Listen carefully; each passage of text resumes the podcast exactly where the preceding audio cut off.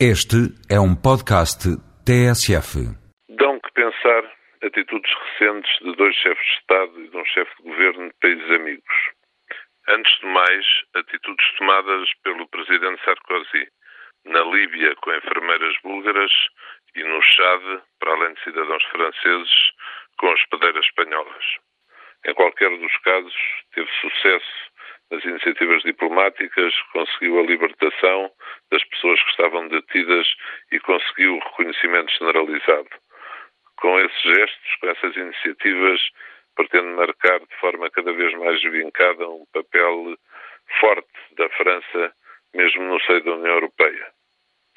O outro facto, a outra situação que quero destacar, ocorreu na recente Cimeira Ibero-Americana. O rei de Espanha, Juan Carlos, e o presidente do governo de Espanha, José Luís Zapatero, insurgiram-se contra palavras do presidente da Venezuela, Hugo Chávez, ofensivas para com o ex-primeiro-ministro de Espanha, José María Aznar, e para com empresas espanholas.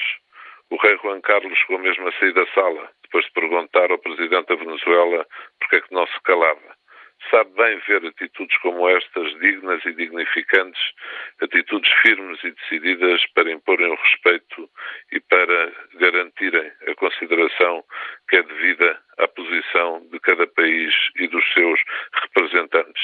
Todos temos a certeza de que se a mesma situação acontecesse com os representantes de Portugal, atitude idêntica seria tomada. E sabe bem saber isso e sabem ver isso num mundo que precisa mesmo de atitudes deste género na fase histórica.